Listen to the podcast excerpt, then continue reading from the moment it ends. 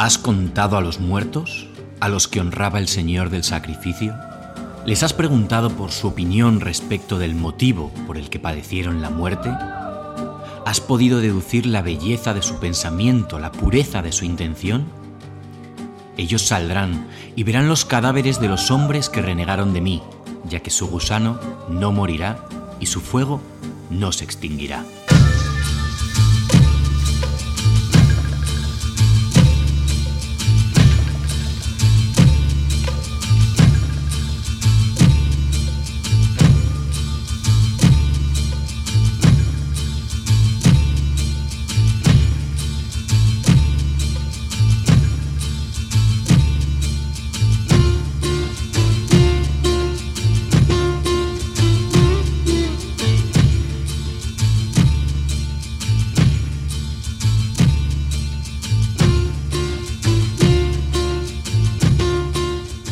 Bienvenidos a un nuevo capítulo del Libro Rojo y encantadísimo de que volvamos a emprender juntos este viaje de conocimiento, un viaje de búsqueda y de encuentro en el que caminaremos por los senderos de la tradición, del folclore y de lo sagrado.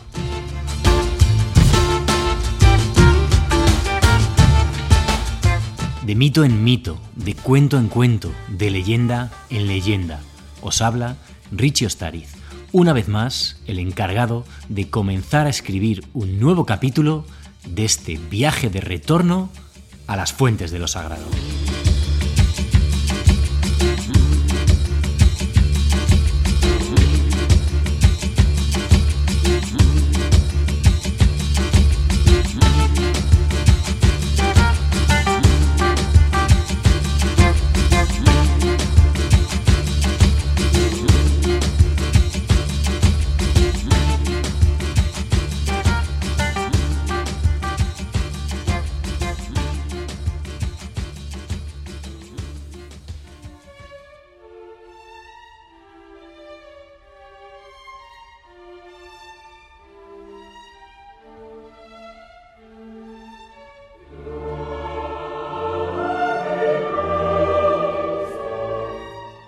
¿No os parece que esta música suena como Los Ángeles?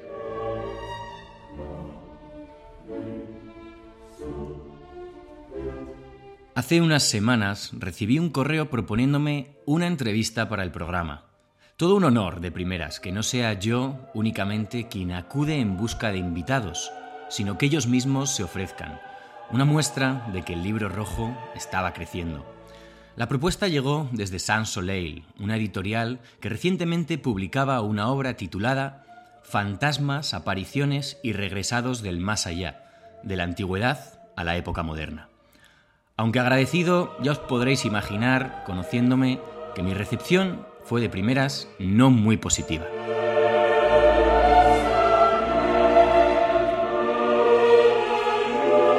¿Fantasmas? Como digo, bien me conocéis y conocéis la dirección del libro rojo. Huyo del misterio más tradicional, no me interesa el fenómeno sobrenatural como tal. Aquí se habla de historia de las religiones, de las tradiciones, antropología, etnografía. Hay ya decenas o cientos incluso de programas que tratan esos temas del misterio, que por cierto siempre serán populares. Así que en un principio pensé que dicha obra no tendría cabida en el programa. Pero si algo he aprendido en los últimos años es a no decir no sin probar.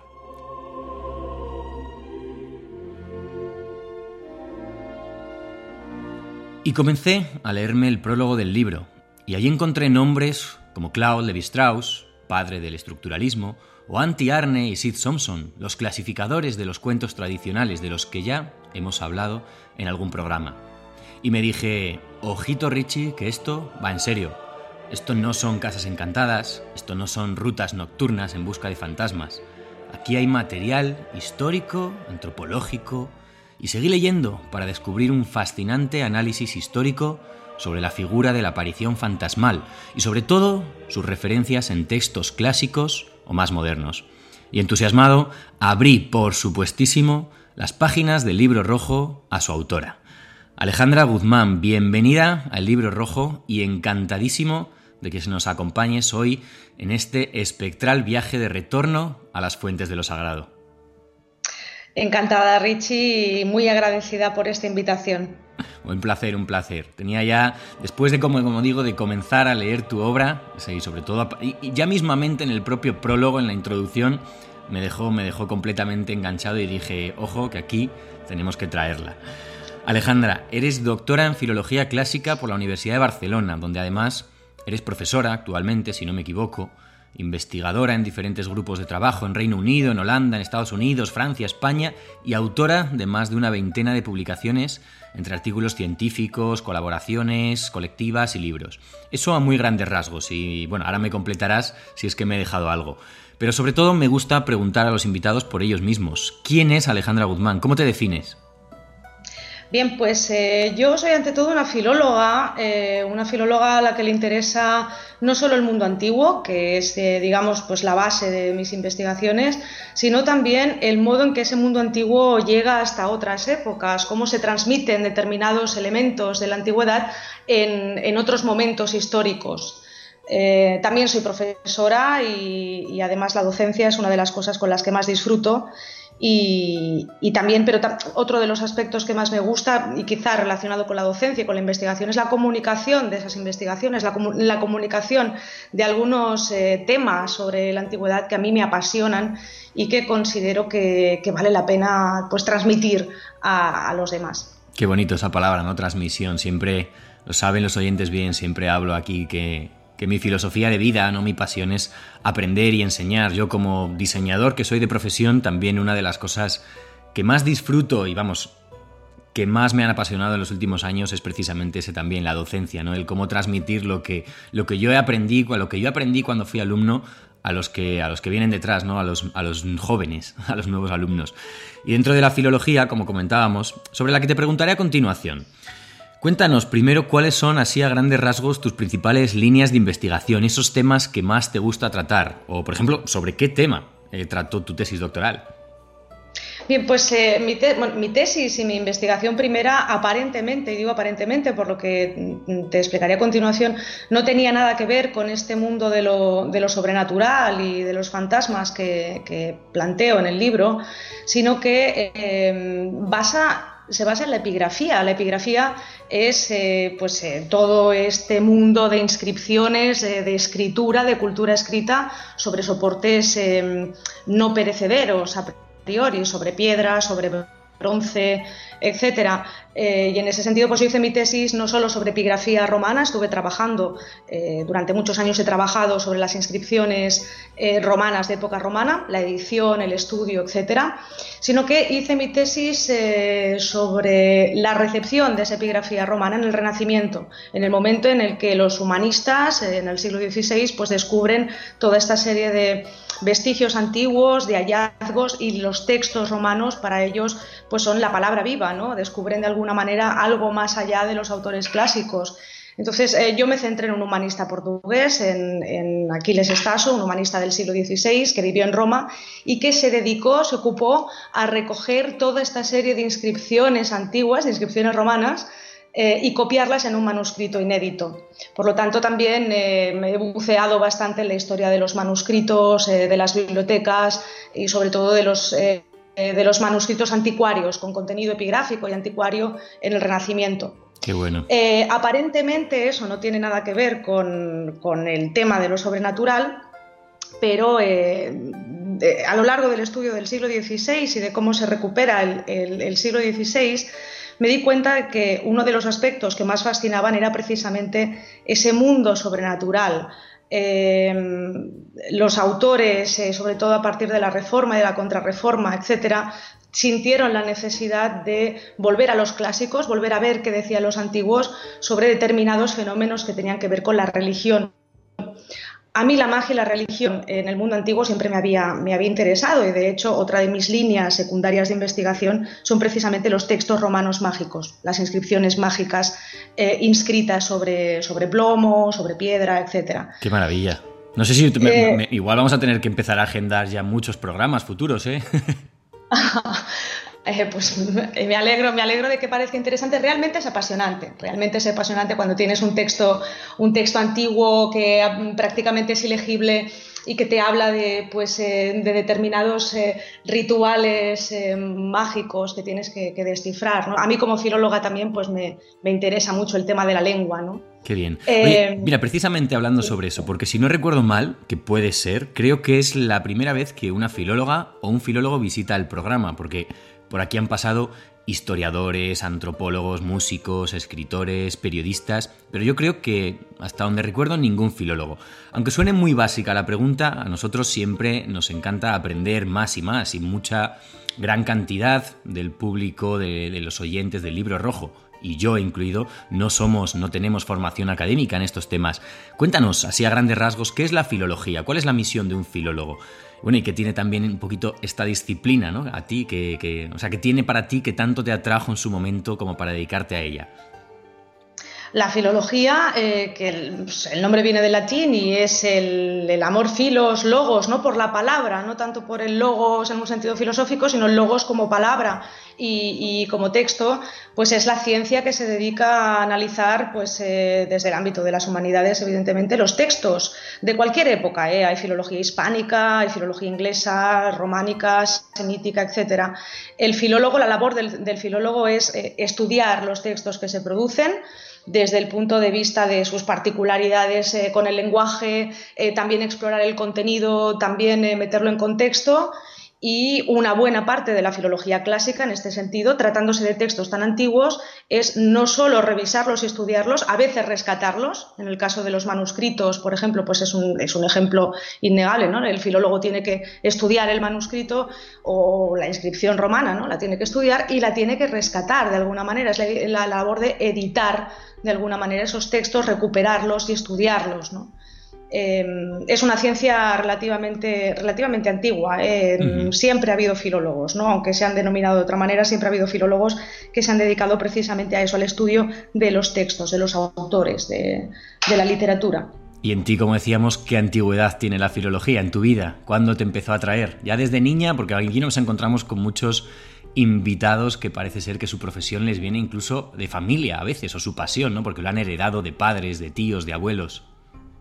En mi caso es eh, absolutamente ocasional. A mí desde niña me ha interesado el lenguaje por un, por un lado y la historia por otro. Yo eh, eh, no tengo antecedentes familiares. Bueno, mi hermana es hispanista, por ejemplo, no es filóloga hispánica, eh, y es mayor que yo, pero a mí me interesaba sobre todo el mundo antiguo y ver cómo hablaban eh, y cómo escribían los eh, romanos, y eso siendo pues muy jovencita, por lo que tampoco me costó decidirme mucho ante la perspectiva de hacer una filología clásica para estudiar griego y latín. Tampoco me costó mucho decidirme desde el punto de vista lingüístico. Luego he ido, mm, a lo largo de, los estudios, pues me he ido formando también pues en el ámbito de la historia, al tratar de inscripciones romanas ¿no? con el ámbito de la epigrafía, pues he tenido contacto con la arqueología. Estuve de hecho en Roma eh, pues, eh, estudiando eh, arqueología clásica, etcétera, porque también es necesario. Los textos están en contextos, ¿no? Y esos contextos hay, que, hay que conocerlos. Claro, claro. Y sé bien yo, o me han mentido, que también has dedicado una parte de tu vida a estudiar nada más y nada menos que tratados de monológicos. Eso causa por aquí mucho interés y mucha curiosidad. Háblanos un poquito sobre ello en líneas generales. ¿En qué consiste? Claro, pues es, eh, como te comentaba antes, durante el Renacimiento, a partir del siglo XV y el XVI, pues hay toda una, controversia religiosa en Europa, ¿no? Hay toda una, purga espiritual con católicos y protestantes, calvinistas, etcétera, que se van cuestionando ciertos dogmas, ¿no? Y, eso por un lado, y por otro lado empieza la lucha contra la, herejía, eh, la superstición, proliferan toda una serie de tratados y tratados en latín, de ahí que yo pues eh, fui a dar con ellos, ¿no? Tratados en latín, eh, pues acerca de qué son los demonios, qué, pues, qué son los fantasmas, qué son las brujas, qué son las supuestas apariciones, algunos muy escépticos, otros más crédulos, pero en todo caso mm, ya te comentaba, ¿no? Eh, la presencia de los clásicos, la presencia de los antiguos y de la religión antigua, de los textos medievales también, pues era muy, muy presente. ¿no? Eh, estos tratados, algunos tuvieron una importancia capital para la construcción de, del imaginario del terror después en Europa. Incluso cuando viene la ilustración o viene pues, la época de, de los iluminados, ¿no? de esta iluminación racional de Europa, esos tratados todavía son leídos e inspiran, por ejemplo, a autores más modernos, más contemporáneos. Es un mundo apasionante, la tratadística demonológica, que habla de toda la, presencia del demonio, en definitiva, que, puede ser eh, manifestada de muchas maneras, es, un tema apasionante, es un tema apasionante y no estaba estudiado desde el punto de vista de la filología, es decir, su valor como obra, su valor como texto, eh, los ejemplos que pone, las fuentes a las que recurren, etcétera. Eso también me, llamó mucho la atención. Qué maravilla. ¿Y sobre ello tienes algo publicado? Eh, bueno, tengo publicado eh, esa investigación sobre la transmisión de la magia antigua, de lo sobrenatural en época moderna y sobre todo basándome en los textos, en los textos latinos, fue un proyecto de investigación. yo durante cinco años he sido investigadora Ramón y Cajal es eh, un contrato que, pues, se promociona, promueve el, ministerio de, ahora no sé cuál es, porque los nombres de los ministerios sabes que van cambiando, creo que es economía y competitividad o algo así, lo que sería antes pues ciencia, educación y ciencia. Eh, promociona estos contratos de investigación por cinco años y yo me dediqué durante, o me he dedicado durante cinco años a investigar eso precisamente, toda esta tratadística eh, antisupersticiosa, demonológica, etcétera, y la inspiración ¿no? y la base clásica de textos clásicos eh, de los que se sirve. Y pues eh, durante cinco años he sacado a la luz varias publicaciones científicas, he estado en, pues, en varios centros de investigación, como antes has mencionado, europeos y, en Estados Unidos para completar toda esa investigación. Qué bueno, qué bueno. Bueno, pues si algún día podemos ver algo sobre eso, o vamos, yo desde aquí ya te invito de nuevo al libro rojo porque además se te nota, ¿no? Se te nota que te encanta comunicar y eso siempre pues da gusto y desde aquí, desde aquí lo agradecemos. Pero vamos, vamos a centrarnos en tu libro, ¿no? En el que ya he presentado en la introducción. He mencionado su título, Fantasmas, apariciones y regresados del más allá que es de alguna manera lo que te ha traído hoy al libro rojo y sobre lo que va a tratar el programa en sí. Cuéntanos cómo surge la idea de publicar este libro y también cuéntanos un poco en qué consiste tu motivación, la idea principal, el objetivo, incluso datos más técnicos como, como su estructura, ¿no? porque está dividido en tres grandes bloques.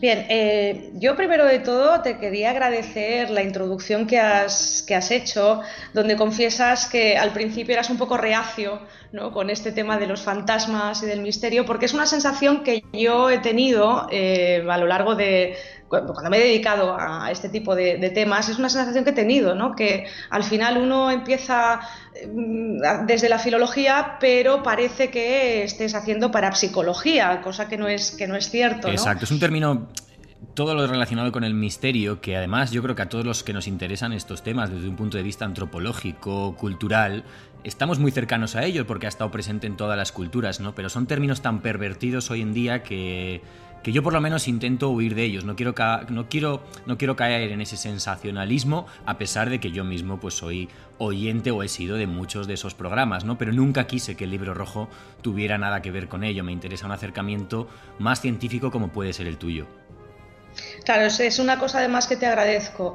Aunque, sin, embargo, pues eso, ¿no? La anécdota de, ah, has escrito un libro de fantasmas o tú estudias los fantasmas y hablarás de la chica de la curva. Hombre, pues no hablo de la chica de la curva porque yo pues hablo de textos que como mínimo tienen 500 años de antigüedad, pero mm, reflexionando pensé, bueno, pues es que todo este imaginario europeo de la cultura occidental que tenemos eh, sobre el eh, más allá, en este caso, ¿no? sobre el terror, los hombres lobo, etcétera, pues también parte de cosas muy antiguas. Claro que yo conozco por las investigaciones que llevo a cabo pues a nivel estrictamente académico y, con artículos sesudos que, nadie se lee y que quizás vale la pena pues, eh, pues tratar siempre desde el rigor, eh, desde el rigor em, más estricto, pero de alguna manera tener un hilo conductor que, pues que demuestre ¿no? que al fin y al cabo los discursos, las narraciones, estos relatos forman parte un poco de lo que dices tú, ¿no? de nuestra historia, de la historia cultural, de, la historia intelectual, incluso espiritual ¿no? de, Occidente. Pues como decíamos, sí, cuéntanos un poquito sobre su libro, ¿no? ¿Cómo, cómo surge y cuéntanos pues su estructura, los tres grandes bloques en que está dividido, qué épocas trata, qué vamos a encontrar en ellos. Porque no solamente, como bien, como bien cuentas en la, en la introducción del libro, en el prólogo, no es un estudio antropológico en sí, no es una recopilación de textos. Exacto, exacto, porque em, durante los, eh, la investigación que hice como, Ramón y Cajal ¿no? con el proyecto este de, las formas, ¿no? la recepción y la transmisión del mundo sobrenatural eh, antiguo en época moderna, pues tenía una gran cantidad de textos de que partían desde la antigüedad, eh, pasando por la Edad Media hasta prácticamente el siglo XVII o el siglo XVII. Y, valía la pena pues encontrar un hilo conductor ante la propuesta que me hizo Sansolel, los editores de, de, San Soler, la editorial que, publica el libro, pues pensé que era una buena cosa primero acotar el, tema, ¿no? los fantasmas, que es un tema pues, bastante sugerente, distribuir esa serie de materiales a modo de antología, pero con introducciones lo suficientemente ilustrativas ¿no? del contexto, de cómo se producen, de los elementos que tienen en común, etcétera, y articularlo pues los fantasmas en la antigüedad, en la Edad Media y en eh, la época moderna con toda una selección de lo que yo llamo ¿no? los mejores relatos, ¿no? las mejores historias de fantasmas que se encuentran, sobre todo en tipos de textos que no son conocidos porque hay algunas y que no son literarios.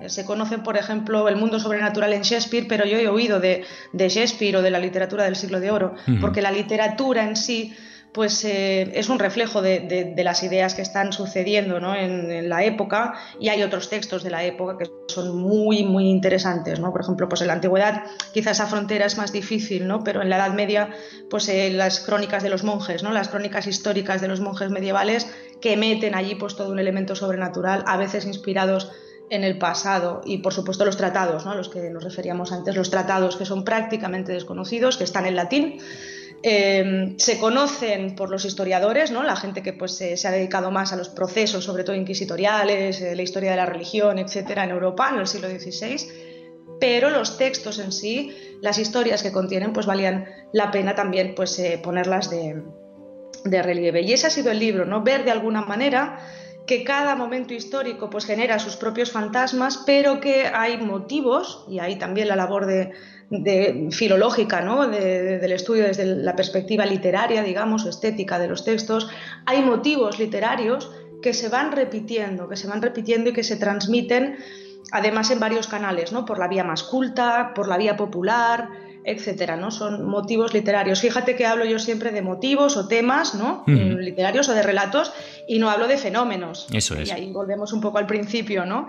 De sí que han existido siempre, ¿no? Relatos sobre la dama blanca, la chica de la curva, ¿no? Que son las damas blancas eh, medievales, pero yo nunca hablo como fenómeno, sino como relato, ¿eh? incluso a veces eh, como cuento, no historia de fantasmas me gusta mucho, ¿no? También el cuento de fantasmas, ¿no? El motivo del aparecido, ¿no? el motivo de la dama blanca, etc. Pues entramos rápidamente en materia precisamente para analizar esa palabra.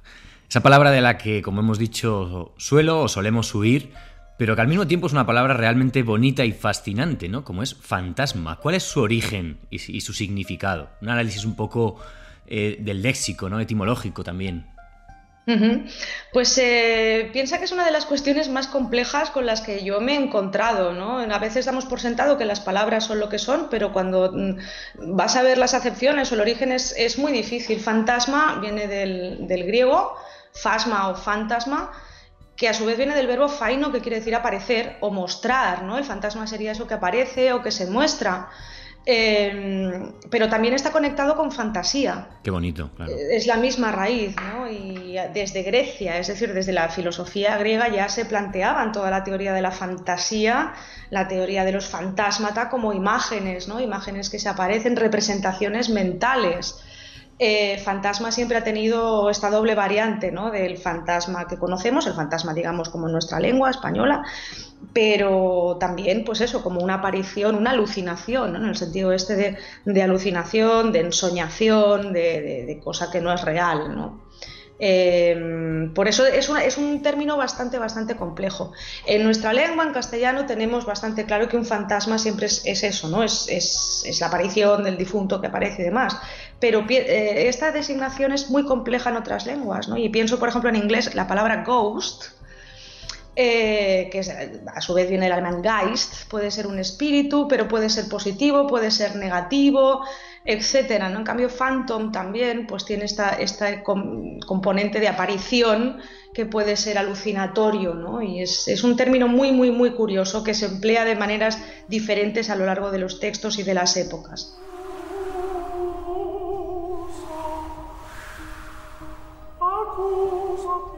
Hoy no vamos a desvelar tu libro en su totalidad, Alejandra, sino que nos vamos a quedar en el primero de los tres grandes bloques, el más allá, el fantasma en la antigüedad clásica, en Grecia y en Roma.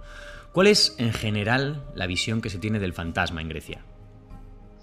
El fantasma en esta acepción que te, comentaba, ¿no? del aparecido, ¿no? la definición digamos, eh, más básica de este alma de difunto o espíritu de difunto que se aparece, eh, pues como podrás comprender, siempre ha sido contemplada como algo terrorífico. ¿no? en Grecia eh, y en Roma las dos esferas, el mundo de los vivos, el mundo de los eh, muertos, estaban muy bien definidas. Cualquier transgresión de un mundo a otro pues eh, era contemplada como, como, poco con desconfianza. era algo que invertía el orden de la naturaleza. Por lo tanto, la presencia de, estos fantasmas, de estos difuntos en el mundo de los vivos, en el ámbito de los vivos, pues suponía casi siempre algo funesto. ¿no? Eran una, de las características de los fantasmas es que son portadores de mensajes, ¿no? Y el hecho de ver un fantasma, pues, eh, pues, normalmente era un mensaje absolutamente funesto. Por lo tanto, había toda una serie de rituales, además, para protegerse ¿no? de, ese, posible retorno.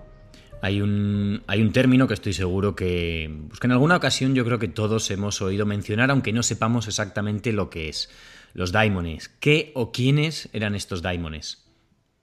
Bien, pues esto también es, complejo, ¿no? Es, de estos términos, esta terminología que a pesar de que es muy utilizada, tampoco ha merecido ¿no? un, análisis en profundidad, porque aparentemente un daimon sería la idea esta del ghost, ¿no? del, espíritu, seres intermedios entre los dioses y los eh, humanos, estos daimones familiares, ¿no? Se habla del, daimon de Sócrates, ¿no? De este genio eh, que le protege y que le guía durante toda la vida, una especie de ángeles de la guarda en algún caso, daimones eh, más traviesos o más eh, malignos, quizás en épocas eh, posteriores, ¿no? en el mundo helenístico, etc.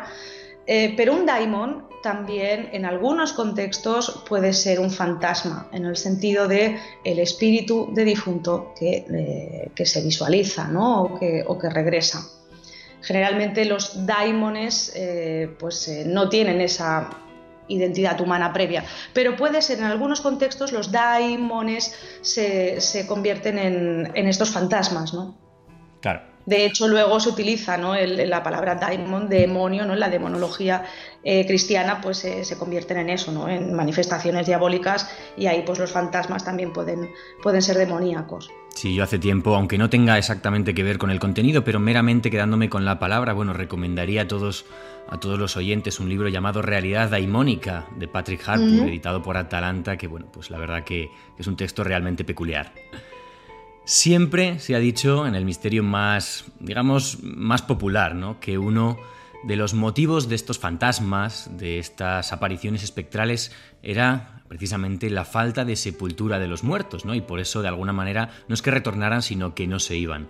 Ya vamos a encontrar eso en las fuentes de la antigüedad más clásica, personificado en la figura de los Atafoi. Háblanos un poquito de ellos bueno, pues eso, todos los tabúes religiosos que, nos han acompañado mm, siempre, ¿no? Y además que estaban muy presentes en el mundo antiguo.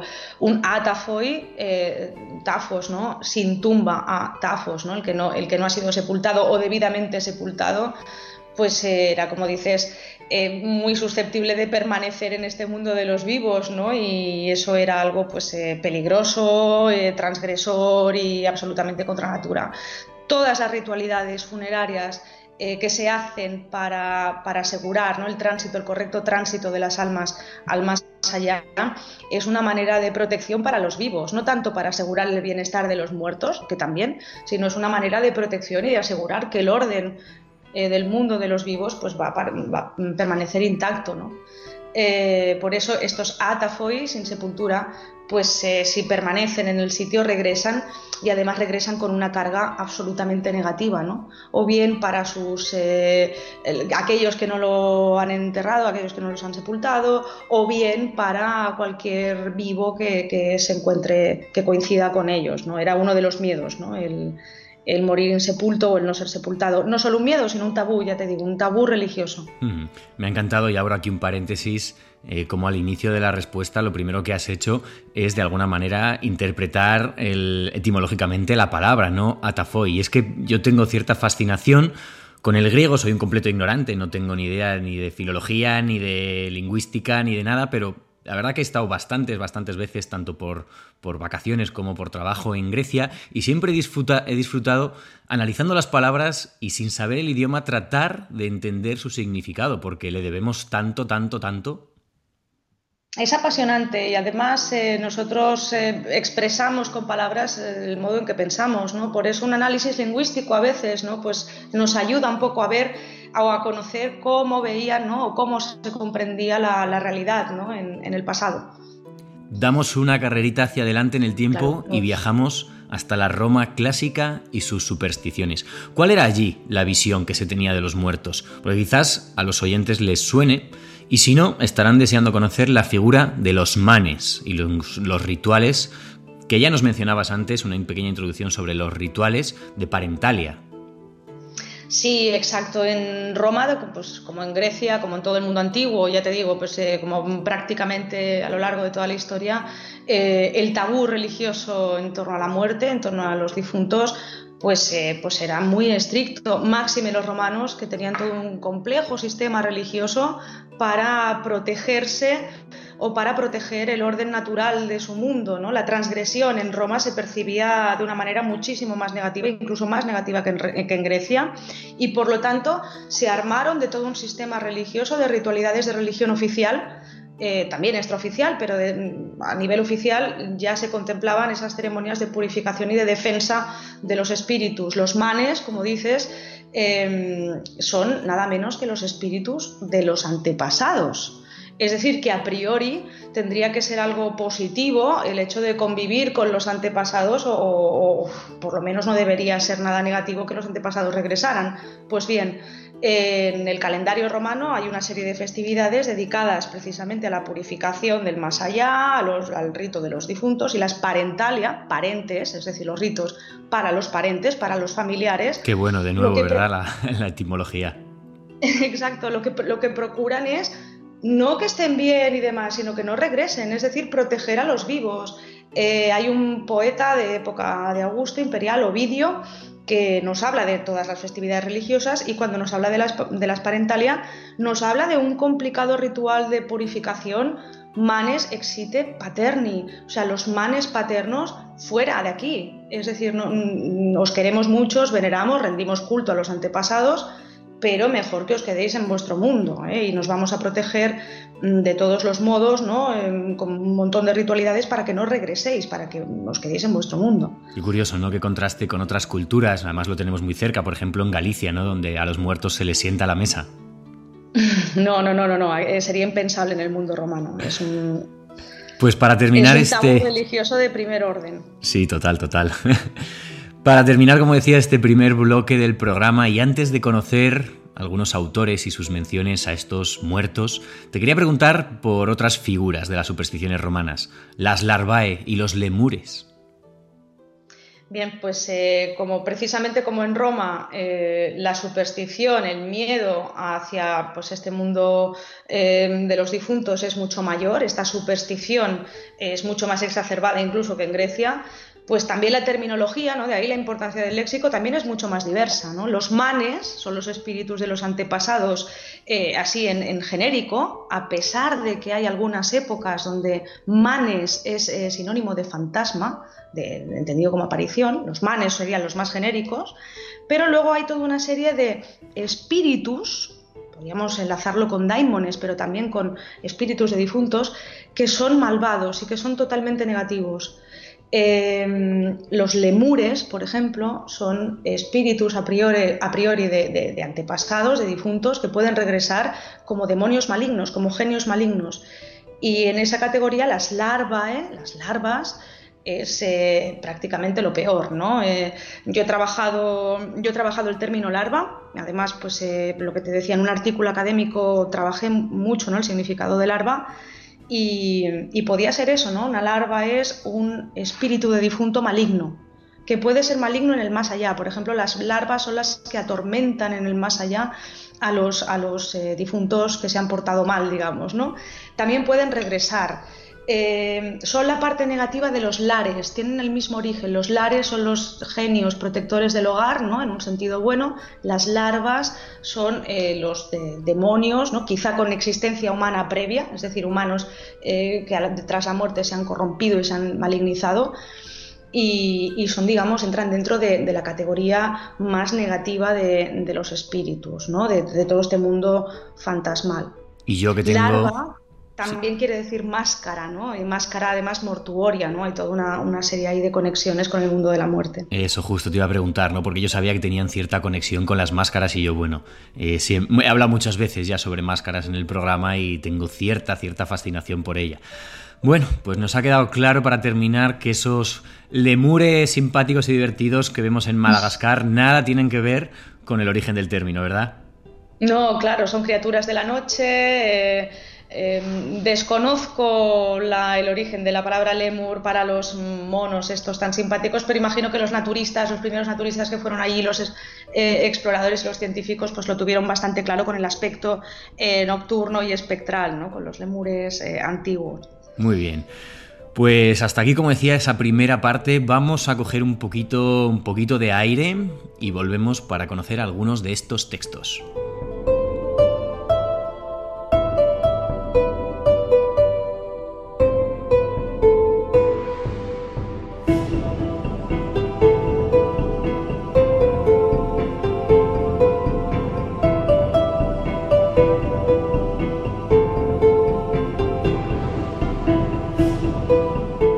Como decíamos, en esta segunda mitad del programa vamos a ir recorriendo las páginas de tu libro, Alejandra, y descubriendo algunos autores clásicos y las diferentes formas que tuvieron de traer a las entidades del más allá hacia nuestra realidad, inmortalizándolos, nunca mejor dicho, para la eternidad en sus textos. Nos servirá también este viaje para conocer algunos de estos autores sobre a los que lo mejor, a lo mejor nunca hemos oído hablar pero vamos a arrancar con quizás el más popular. Yo estoy seguro que no habrá nadie, no habrá ninguno solo de los oyentes que no haya oído hablar de Homero.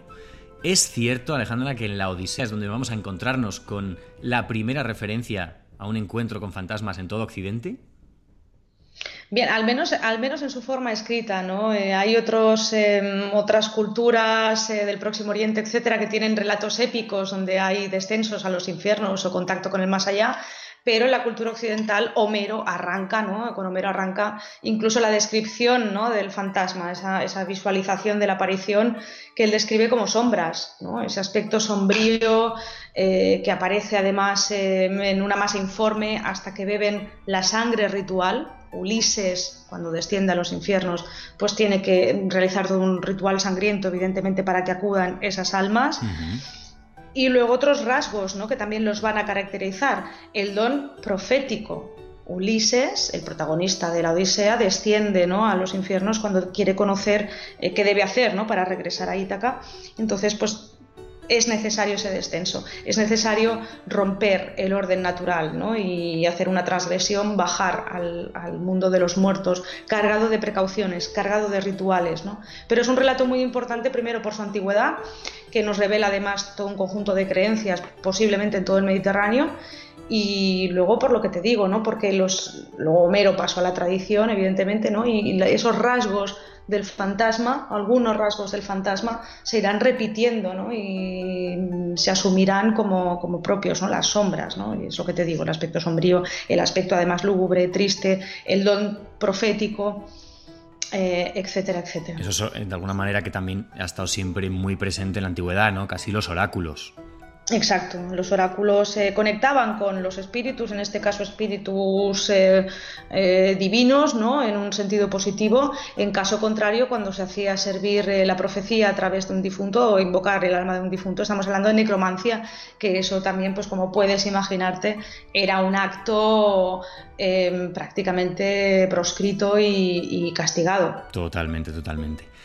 Otro autor de sobra conocido, al menos el nombre, es Heródoto de Alicarnaso. Pero cuéntanos tú quién fue este Heródoto y de qué forma introdujo en sus obras la relación entre los vivos y el más allá. Bien, Heródoto es uno de los primeros, es, algunos lo llaman el padre de la historia, ¿no? porque es uno de los primeros em, recopiladores de, historia del, mundo griego. ¿no? Él es de, la Grecia clásica, es un historiador de la, Grecia clásica y pues se dedica a viajar por todo lo que digamos es el territorio antiguo no próximo a los griegos no también hace una descripción de Egipto y en esas historias eh, pues él se detiene a contar curiosidades a contar anécdotas, em, incluso pues eso, ¿no? Relatos em, vinculados al territorio, ¿no? Ya te digo, la descripción de Heródoto de Egipto, pues también, ¿no? Es un, todo un compendio etnográfico, podríamos decir. Total, de hecho, de los, precisamente a Heródoto, bueno, pues en, antropología, ¿no? En la universidad se le estudia eso como uno de los pioneros, ¿no? Casi el primer antropólogo explorador que se dedica a narrar lo que sus ojos ven. Esas luchas también entre los griegos y los persas, ¿no? Cómo las describe. Exacto, ¿no? Él no solo hace la historia de, Grecia, sino que también se, pues, tiene esa mirada, como dices tú, de antropólogo, ¿no? De mirar, bueno, los persas, ¿no? Sus orígenes, sus costumbres, cómo son, ¿no? Etcétera. Eh, Heródoto nos cuenta, entre otras muchas anécdotas y relatos que va introduciendo, nos cuenta la anécdota de un general eh, malísimo del general Pausanias que, al que poco menos que acusa de necrófilo. No se lo inventa, eh, realmente lo que recoge son pues, eh, pues historias que, circulaban y que eran conocidas. Has mencionado a Pausanias, pero no sé si vamos a hablar ahora del mismo Pausanias. A mí siempre me ha encantado el nombre de Pausanias y no me preguntes por qué.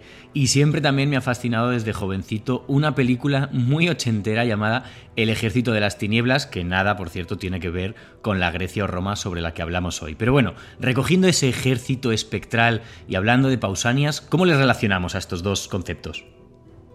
Bien, pues eh, bueno, el, primer Pausanias es el nombre de un general, ¿no? Que, como te decía, eh, según la historia de Heródoto, que Heródoto se hace eco de lo que se va contando, era un necrófilo. Entonces, eh, cuando van a consultar a la mujer difunta, no sé qué historia de, sobre una campaña, pues la mujer dice, bueno, para probar que soy yo, decidle a mi marido que, pues estando yo muerta, pues yació conmigo, ¿no?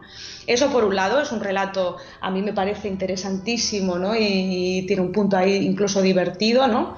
Y luego está Pausanias, eh, otro de los eh, grandes descriptores ¿no? de, la Grecia antigua. ¿no? Nos, gracias a él pues, podemos conocer incluso muchas ciudades y muchas, muchas construcciones que arqueológicamente se han perdido y que también recoge, como no, pues toda una serie de tradiciones, de relatos. los griegos le daban mucha importancia a las fuentes orales, ¿no? Fíjate, precisamente como los antropólogos eh, modernos, ¿no? Los relatos orales, las historias orales a las que les daban total veracidad, ¿no? En ocasiones. Y Pausanias nos introduce en el mundo de los ejércitos fantasma. Si, pues, eh, si, la muerte, la violencia ¿no? en, la muerte pues es uno de los ingredientes para el regreso, pues imagínate lo que es el mundo de la guerra, ¿no? donde hay muerte, donde hay muerte prematura, violenta, etc. Y nos habla de Maratón, del famoso campo de, Maratón, donde tuvo un enfrentamiento sangriento entre, griegos y persas. Y Pausanias dice que todavía en su tiempo es posible escuchar ¿no? El ruido de los caballos, de las armas, ¿no? como una armada fantasma, ¿no? un ejército fantasma que eh, repite en bucle eh, toda su, todo lo que pasó, ¿no? todo ese horror de la guerra lo va repitiendo de forma fantasmagórica. Sí, eso también es, es un poco un arquetipo, ¿no? Ese campo donde ha habido una batalla y ha quedado de alguna forma impregnado, ¿no? Eh, sucede, como dices, en la antigüedad clásica, pero sucede en... hay testimonios, ¿no? Ahí ya nos metemos en el misterio más moderno, pues sobre las grandes guerras, ¿no? Del siglo XX. Efectivamente. Hablaba yo antes... Efectivamente, efectivamente, es un, es un tópico Dime, perdona. No, no, perdona, te, escuchamos, te escuchamos. Sí, eh, no, es exactamente lo que dices, ¿no? Es un, es un tópico, es un motivo, ¿no? De nuevo, ¿no? Eh, yo prefiero este motivo, ¿no? este relato, este tema de relato más que de fenómeno, donde ahí no entro, pero que sí que, se, que sí que es inherente, ¿no? Es inherente y además es hasta cierto punto comprensible, ¿no? Es hasta cierto punto inevitable, ¿no? Si hay una violencia, un enfrentamiento, el mundo de la guerra es un mundo de fantasmas.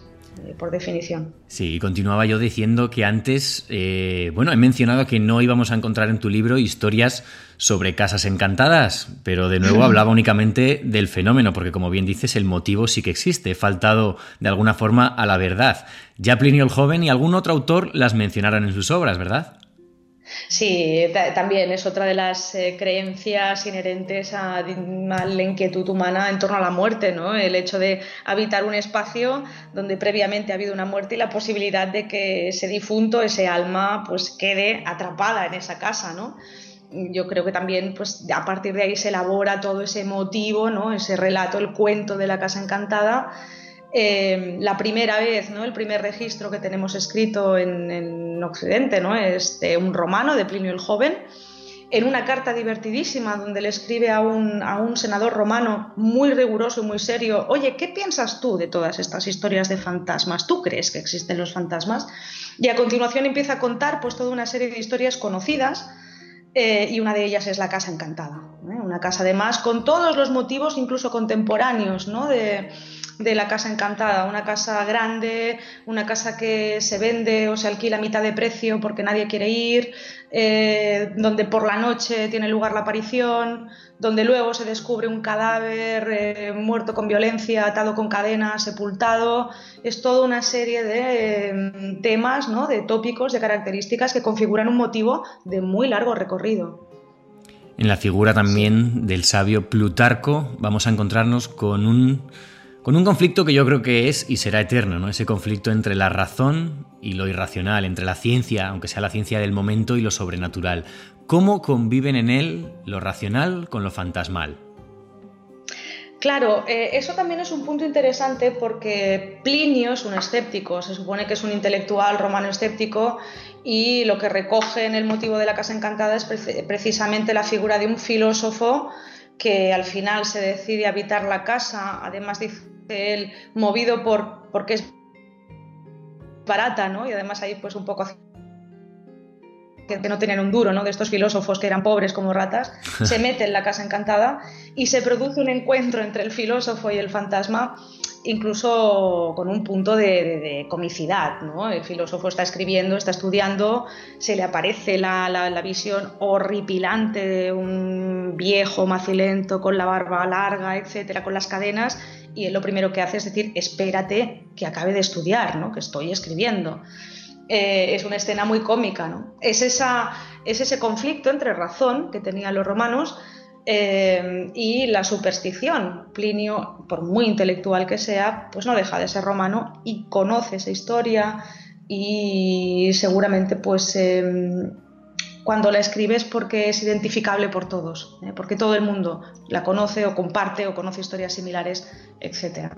Sin quererlo, si, Plinio escribió con la intención de em, decir que aquello era una tontería o que aquello era una superstición, y el efecto fue todo lo contrario, ¿no? porque el relato de Plinio inspiró a todos los relatos de casas encantadas eh, con, la con posterioridad, ¿no? Es el cuento de fantasmas más, más famoso ¿no? de la antigüedad. Y ese conflicto también eh, lo encontramos, como decíamos, en Plutarco. Exacto. y además en el caso de Plutarco también es más complejo porque los estudiosos de, de este autor eh, Brenk, por ejemplo, es eh, un estudioso que se ocupó muchísimo de la religiosidad o de, lo sobrenatural en Plutarco y de Plutarco en general. Eh, pues hablan de una cierta contradicción, ¿no? que quizás también es pues, muy natural entre el Plutarco intelectual, pero luego también un Plutarco de su tiempo eh, que recoge supersticiones, que tiene una espiritualidad, pues a veces eh, muy, muy mm, esotérica, etcétera, ¿no? Y eso en sus escritos se ve porque Plutarco también es uno de los recopiladores de historias eh, sobrenaturales, ¿no? En, todos sus escritos siempre hay este componente de alguna manera fantástico, sobrenatural, ¿no? Que el, mundo de, pues, de, los de los oráculos, el mundo de las apariciones, eh, etcétera. Como no podía ser de otra manera, tú creo que no lo sabes, Alejandra, pero bueno, yo vivo en Córdoba, ¿no? Así que Antes de tomarnos un pequeñito descanso musical y de enfilar la última parte del programa, te quiero preguntar precisamente por un cordobés, que además, aquí en la ciudad sultana da nombre a una calle muy, muy, muy cercana a la mía. ¿Quién fue Lucano y cuál su historia de la hechicera? Bien, pues eh, Lucano es, en mi, opinión, y además esta quizás pues es una opinión absolutamente personal, fue uno de los mejores, de los más grandes poetas eh, latinos de época romana. Eh, escribió un poema, murió muy joven, dicen además las malas lenguas que víctima de un filtro amoroso que lo enloqueció, era sobrino de Séneca. Eh, él era un intelectual también que escribió un poema épico, toda una composición épica sobre la guerra civil, la guerra que había tenido lugar entre César y Pompeyo en Farsalia, eh, donde Pompeyo es derrotado y, es un poema precioso, eh, cargado, cargado, cargado de todo un elemento oscuro, fantástico, religioso, sobrenatural, que hace que sea apasionante. Eh, Lucano describe la escena de, necromancia, ¿no? de necromancia, lo que decíamos antes, más completa que, nos ha llegado de la antigüedad, ¿no? cuando Pompeyo va a consultar los servicios de una bruja, Ericto, en Tesalia, tierra de las brujas, eh, y ella pues eh, va al campo de batalla donde están los cadáveres recientes, escoge a uno eh, que le parece más joven y tiene lugar todo un ritual de invocación. ¿no? Ya te digo, a mí me parece que llega a un nivel poético pues, pues sublime, pero aparte es que es muy plástico, muy descriptivo, lo que hoy podríamos llamar absolutamente gore. ¿no? Es, o es un, es un precursor de lo gótico no sé cómo explicarlo, pero hay muy buenas traducciones de, Lucano y aconsejo a los oyentes que, si pueden, si les apetece o quieren saber más, pues hagan con una farsalia la edición de Gredos, por ejemplo, o cualquier edición de, bolsillo que, vale la pena. Además, eh, pues eso no es un poema histórico, etcétera. Qué bueno, pues después de tu descripción y además siendo cordobés estaré, estaré muy pendiente de él. Y dices que cuentan que murió por un filtro amoroso. Eso decía la tradición posterior. Lo que pasa es que eh, con estos grandes poetas, filósofos, literatos de la antigüedad sucede una cosa, que es que se crea desde la propia antigüedad se empiezan a crear una serie de leyendas eh, en torno a su vida y en torno a su muerte, hasta el punto de que no sabemos exactamente lo que es realidad y lo que es mentira. ¿no? Sucede con los filósofos, sucede con, pues, eh, con los trágicos, ¿no? con Eurípides, etc. Y sucede con Virgilio, con los grandes poetas eh, romanos. Sucede con Lucano que se habla de este filtro que, lo enloqueció. ¿eh? Y además es una cosa que se daba por hecha y que aparece, por ejemplo, en la Edad Media, en el Renacimiento, ¿no? cuando se habla de Lucano. Aparece incluso eh, el último epitafio ¿no? de, Lucano, falso epitafio inventado, ¿no? literario, donde habla de eso, ¿no? de que perdió la cabeza y se consumió eh, por, amor, por un filtro, por un veneno, etc. ¿no? Pero, pero entra parte, eh, forma parte un poco de, las leyendas de, personajes célebres. Déjame decirte, Alejandra, filtro de amor y Córdoba en la misma, en la misma frase, yo te digo que es verdad. puede ser, puede ser.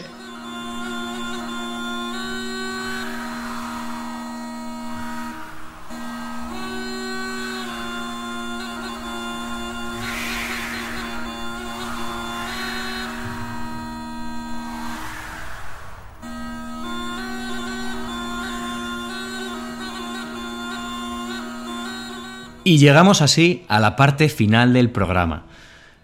Pero no nos vamos a ir sin descubrir a otro autor de sobra conocido, el gran Apuleyo y su inmortal obra El asno de oro. Haznos un breve resumen de este asno de oro, de lo que en ella acontece y de las historias sobrenaturales tradicionales en que se inspiró Alejandra.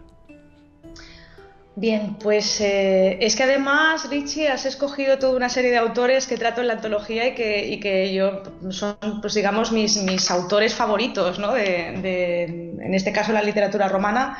Apuleyo es otro de los grandes personajes eh, de las letras ¿no? en, época romana. Él es, un, él es de, Cartago, de Madaura, de Mauritania, ¿no? de esta zona del norte de África.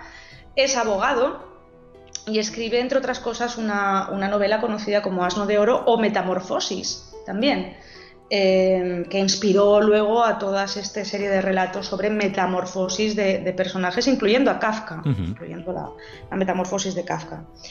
Eh, es una novela, y además es una de las novelas que tenemos de la antigüedad, que trata sobre el mundo de la magia, sobre el mundo de la magia, de la superstición, entre otras cosas, ¿no? de la religión, de la espiritualidad, etc. Y claro, recoge toda una serie de creencias eh, en torno a la brujería, la hechicería, las prácticas eh, mágicas, el más allá, etcétera que vale la pena, aparte de otras cosas eh, mucho más profundas. ¿no? En, El asno de oro, en las metamorfosis, aparece ese relato que luego ha tenido tanta profundidad como el de Eros y Psique. Exacto. Eh, el amor, exacto, ¿no? Esta reproducción, ¿no? incluso en época más moderna, ¿no? representando el alma y el amor, ¿no? este Eros y Psique, pues es recogido por Apuleyo. Eh, en concreto, em, trata varias historias que serían muy divertidas y que valdría la pena haberlas incluido, pero yo me quedé con, una precisamente por, el motivo, ¿no? por el motivo del, fantasma, em, que además es eh, una bruja, lo, mm, invoca para que haga daño a un molinero, cómo ese fantasma entra a, mm, atacar al molinero, cómo se lo encuentran después fallecido y las ritualidades de purificación que tienen lugar eh, inmediatamente después. ¿no? Ese molinero además se aparece a su hija en sueños, ¿no? con el elemento este también de la aparición en sueños, ¿no? que es también todo, todo un mundo. ¿no? Es uno, es uno de, los, de los relatos que he escogido porque realmente en Apuleyo hay pues, toda una serie de relatos que es muy difícil ¿no? escoger, pero en este caso me interesaba por eso, ¿no? por el motivo que, trataba de la aparición en sueños, de la ritualidad de purificación, de la invocación de un fantasma, de un espíritu para hacer daño a un vivo que luego tenemos testimonios también en epigrafía, tenemos inscripciones mágicas donde se invocan espíritus para dañar, etc. Pues con eso nos vamos a quedar y nos vamos a centrar ya en el último autor de hoy. Los oyentes, por supuesto, podrán encontrar muchos, pero muchos más en tu libro. Filóstrato y la figura de las lamias, que además son seres que sí, que aparecen en la mitología clásica, pero que también vamos a encontrar esas mismas lamias o muy similares en otros corpus pues, más relacionados con el folclore popular, ¿no? O casi los, los cuentos de hadas. ¿Quién fue este Filóstrato y qué eran las lamias?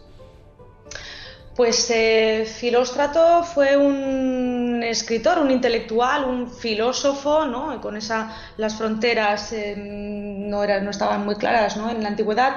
Él vivió en la Grecia ya de época romana, del siglo III después de Cristo aproximadamente, en una zona además de Próximo Oriente, ¿no? donde Grecia entraba en contacto con las filosofías orientales incluso con el mundo semítico, con el mundo hebreo. Eh, y a partir de ahí pues hay todo, nos describe toda una serie de, ritualidades, de prácticas, incluso de sistemas filosóficos ¿no? que tienen mucho que ver con el, con el Oriente ¿no? y que de alguna manera son absorbidos o asimilados por sistemas griegos. Y nos habla de este sabio, este chamán, llámalo como quieras, este maestro, este guía, llamado Apolonio, Apolonio de Tiana, y nos habla de sus andanzas. Eh, cuando digo que es un chamán y es un sabio, es que se le atribuyen, pues por supuesto, eh, resurrecciones, exorcismos eh, y todo tipo de, prácticas, amén de llevar pues, un grupo de discípulos, enseñarles filosofía. Eh, en el contexto de la vida de Apolonio retrata ¿no? la figura de la lamia, que es un demonio mediterráneo, seguramente en origen ¿no? pues, eh, de este Mediterráneo más oriental, aunque muy extendido en Grecia y en Roma. Es un demonio femenino, la lamia, conectado con la oscuridad, ¿no? sería un daimon maligno. Eh, en ocasiones estas lamias pues, toman la apariencia de hermosas mujeres, como en el relato de Apolonio. ¿Para qué? Pues para eh, directamente devorar a los hombres, ¿no? Devorar a los eh, jóvenes, a los hombres. Como tú dices, la figura de la lamia es eh, parte de la antigüedad como un demonio, pero luego tendrá un larguísimo recorrido hasta el punto de que en épocas más modernas, en el Renacimiento, a las brujas se les empieza a denominar lamias. Y de nuevo, ¿no? en la tratadística demonológica del 16, pues hay gente muy escéptica que dice, vamos a ver, vamos a ver, las lamias mm, no son estas señoras desgraciadas de, aldeas rurales que están haciendo hechizos. Las lamias son otra cosa. ¿no? Hay una necesidad también de distinguir porque el término lamia se va a utilizar eh, como sinónimo de bruja. Por eso es... Dime, no, no, dime, dime, dime, dime, porque voy a hacer, en cuanto termines la respuesta te voy a hacer una pregunta un poco estúpida de las mías. Bueno, eh, no, pues eh, por eso, por eso era también pues eh, muy interesante incluir ¿no? el relato donde aparece la lamia, la lamia antigua, según la cuenta Filóstrato, esta bella mujer que seduce a un discípulo de Filóstrato, hay de Apolonio, perdón, pero Apolonio no se la cuela. Apolonio, en cuanto la ve, dice: Esto es un daimon, esto es un daimon maligno, es una lamia dice su nombre, una cosa también como muy de, muy de exorcismo, muy del exorcismo hebreo, ¿no? Decir, tú eres una lamia, ¿no? Y en el momento en que dice el nombre, pues efectivamente, ¿no? Desaparece, ¿no? Y sale volando. Lo que nos dice Apolonio es que es una especie de o Filóstrato en este caso lo que nos quiere decir es que mm, los discípulos, los estudiantes de filosofía, pues tienen que estar muy al tanto y no distraerse con los placeres eh, aparentemente mm, sensuales porque los desvían del camino, ¿no? Eh, y ahí se enlaza un poco ¿no? esta aparición demoníaca con el fantasma como fantasía, como ilusión. ¿no? Apolonio dice, esto son ilusiones, esta mujer que tú ves aquí no es de verdad, ¿no? Es una fantasía, en el fondo es una lamia. Dime, dime, Richie, que te había... Sí, no, era, era, una curiosidad, ¿no? Además que no me puedo quedar yo con la duda, con esta obsesión mía por analizar las palabras. Si filosofía es amor por la sabiduría, filología, como hablábamos, amor por la palabra, filóstrato, ¿qué es amor por las capas? Filóstratos, sí, ese eh, de filos, estratos, sí, que sería, no, pues por el, por el camino, ¿no? Como camino vital, filóstratos, ah. ¿no? Como demóstratos o... Sí, sí, sí, eh, sería algo así, pues un filóstratos es el que, el que tiene una pasión por, por amar, ¿no? En, continuación, en el, en el camino, diría, no lo sé, no lo sé, igual estoy, me estoy haciendo una falsa etimología, Sí, por eso lo de estrato me sonaba como muy a, muy a capa, ¿no? Pero bueno, era, como te digo, era una, era una curiosidad, ya digo, y también, bueno, pues ya saben los oyentes que en el, que en el libro rojo hay mucho rigor, hay mucho eh, rigor académico, pero aquí también hay preguntas que todos nos hacemos que parecen más banales que otra cosa. Ah, no, no, en absoluto, porque además eh, conocer mm, pues nunca, nunca es banal, nunca es banal, aunque, sea, aunque sean aparentemente eh, cosas, pues no lo sé, este estratos yo no creo que sea por, por capas, sino que es pues eso, como camino, como recorrido, ¿no? Algo así, algo así. Curiosearé después y lo investigaré, ya no me... Y hoy, hoy va a ser, vamos, iba a decir, hoy va a ser mi principal aprendizaje. No, por favor, aprendizaje el que hemos tenido contigo, que ha sido tremendo este y precioso recorrido, ¿no? Este recorrido por las páginas de esa primera parte de tu libro. Pero bueno, quedan otras dos partes. ¿Qué van a encontrar los lectores en ellas? ¿Cuáles son tus pasajes o tus anécdotas o tus textos o tus autores favoritos en estos, en estos dos bloques que nos quedan? Bueno, pues eh, van a encontrar, por un lado, ¿no? el, intento este de, continuar con los motivos, ¿no? de, ver cómo determinados cuentos de fantasmas, cómo determinados motivos surgen en la antigüedad y se transmiten o se repiten en otras épocas, eso por un lado, pero también van a ver pues otros relatos que son producto o variaciones que son producto del contexto, ¿no? Por ejemplo, de la, la Edad Media ha sido francamente difícil escoger, ¿no? Y he seguido un poco el criterio que te decía, ¿no? Eliminar cualquier cosa que fuera estrictamente literaria y basarme en cosas que o son poco conocidas o incluso textos que nunca habían sido traducidos en lengua castellana eh, o de difícil acceso. Pues, eh, por ejemplo, empiezo con un relato de fantasmas de Casa Encantada que nos explica San Agustín, cosa que puede, que puede ser a priori pues, bastante sorprendente para, para el lector. ¿no? Sí, San Agustín también se planteaba este tipo de cuestiones y nos cuenta ¿no? la historia de una casa encantada.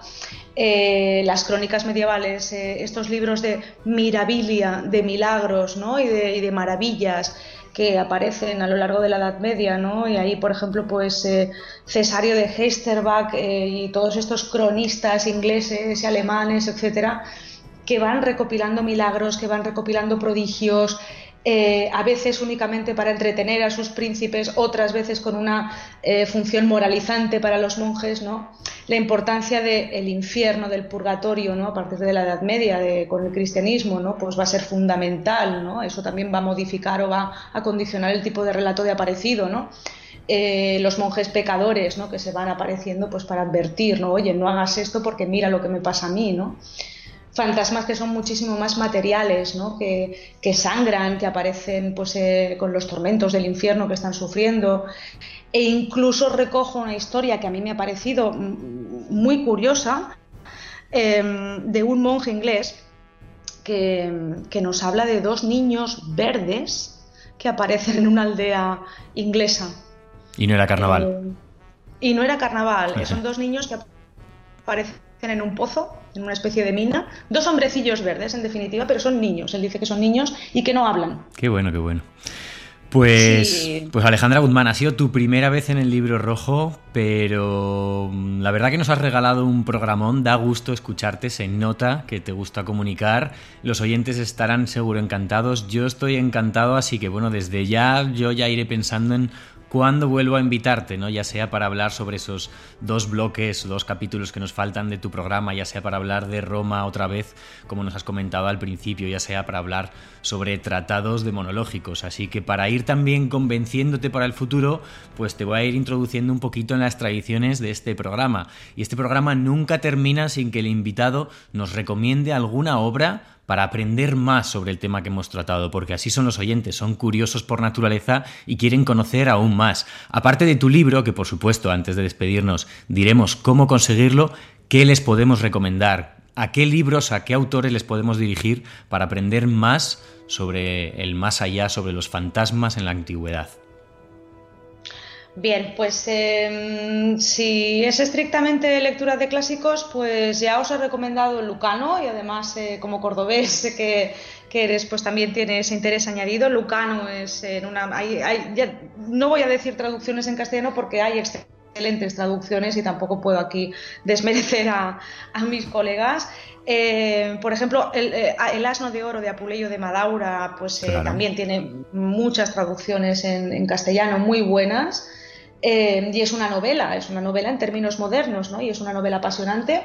Y después, como libros para saber más, eh, una de las cuestiones que, con las que yo también me encontraba es que había muy poca bibliografía en castellano, en, español, ¿no? En, nuestras lenguas de, habla, ¿no? La mayoría de bibliografía es anglosajona. Hay un libro eh, traducido hay un libro traducido al castellano de un profesor estadounidense, Georg Luke, L-U-C-K, LAC, sería LAC o LUC, ahora no, no sé. Eh, Arcana Mundi, Magia y Ciencias Ocultas en la Antigüedad. Eh, tiene muchísimas reediciones, es un libro que se puede, al que se puede acceder en, en las librerías, es decir, es eh, comercial. Es académico, pero tiene un punto para el lector curioso en general bastante accesible, es un libro accesible, tiene una selección de textos y habla no solo de fantasmas, eh, de nigromancia, etcétera, sino que pues hace todo un recorrido general sobre la magia, la religión, las diferencias entre magia y religión en la antigüedad, eh, todo este mundo eh, de prácticas sobrenaturales y de mundo sobrenatural. Y es un libro mm, altamente recomendable, aparte de los pocos referentes en, lengua hispana que tenemos desde un punto de vista, ya te digo, muy riguroso eh, con un tratamiento académico, un profesor además eh, universitario, pero bastante, bastante accesible. Para los lectores en inglés, eh, un librito, un librito muy sintético sobre los fantasmas, específicamente los fantasmas, desde el punto de vista cultural y además también como he hecho yo una aproximación en todas las épocas, el libro de Robert Finucane, tal y como suena, Finucane, eh, que se llama Ghosts, eh, Cultural History of Ghosts, eh, la historia cultural de los fantasmas. Es un librito que también, pues quizá por internet, pues se, puede, se puede conseguir. Es un libro bastante sintético, es decir, bastante, bastante breve, con muchos ejemplos, con muchas historias, parte de la antigüedad y llega hasta la época de los mediums del 19, ¿no? de los mediums victorianos. O sea que si a alguien le interesa este mundo de fantasmas también desde el punto de vista del rigor académico, desde la historia cultural, desde la antropología cultural, pues es un libro de referencia. Y por supuesto, como no, el libro que nos ha ocupado hoy, que es Fantasmas, apariciones y regresados del más allá. Cuéntanos, ¿cómo pueden conseguirlo los oyentes? Bien, pues eh, es un libro que mm, se, está vendiendo en muchas plataformas, se distribuye eh, bastante bien, pero pueden entrar en la página web de la editorial eh, www.sansoleil.com, creo, o Ediciones Sansolel, eso googleando yo creo que, que se encuentra y se puede acceder desde esa página mm, y desde el catálogo que tienen en la, en la editorial. Aún así, pues eh, también hay otros, hay otras distribuidoras eh, habituales, eh, Amazon, Fnac, etcétera. Y los oyentes saben que ya están acostumbrados a esto, que colgaré el vínculo, colgaré el enlace, la forma de llegar en las redes sociales del programa. Pues Alejandra Guzmán, este puntualizo tu comentario de antes, para que nadie se me enfade, en mi tierra, cordobés de adopción, burgalés, bilbaíno de nacimiento, medio bilbaíno, medio burgalés, se despide dándote eternas gracias, inmortales gracias, porque la verdad, como digo, nos lo hemos pasado muy bien y espero que haya sido tu caso también.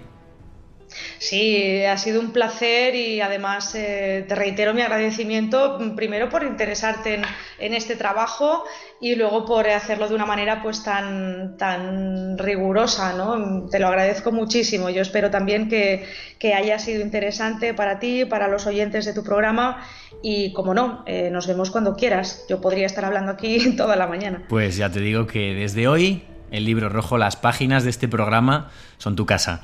Alejandra, muchísimas gracias, muchísimas gracias. Un placer y un honor que nos hayas guiado, que nos hayas acompañado en este viaje y además este es el lema del programa y sé que va muy contigo en este viaje de retorno a las fuentes de lo sagrado.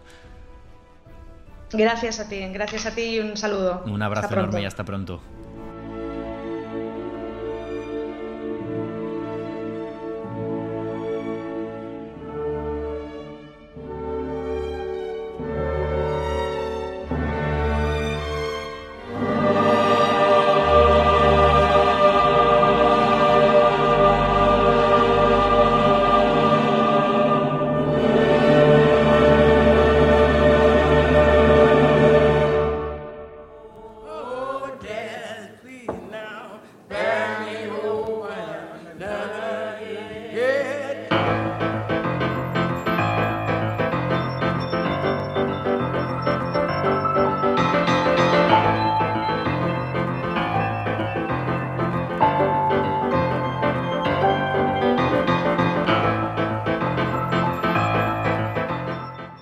Página más del libro rojo terminada, firmada, y otra página más que me deja absolutamente satisfecho.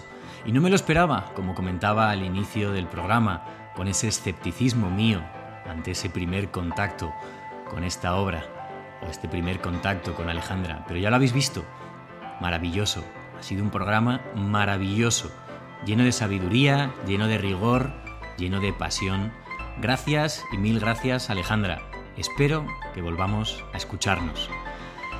Y vosotros, pues ya sabéis, bueno, simplemente daros las gracias una vez más por estar al otro lado.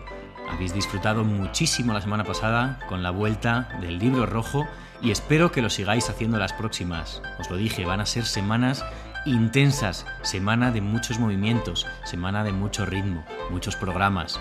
Habrá épocas que serán menos, pero vamos a aprovechar esta ola. Estoy deseando, como siempre, conocer vuestras impresiones sobre el programa de hoy. Lo podéis hacer en los comentarios de iVoox, lo podéis hacer en la página de Facebook del programa, facebook.com barra el libro rojo R y también a través de la cuenta de Twitter, arroba el libro rojo R. Gracias, gracias, gracias a todos por estar al otro lado y gracias por haberme acompañado hoy en este nuevo viaje de retorno a las fuentes de lo sagrado. Hasta pronto amigos.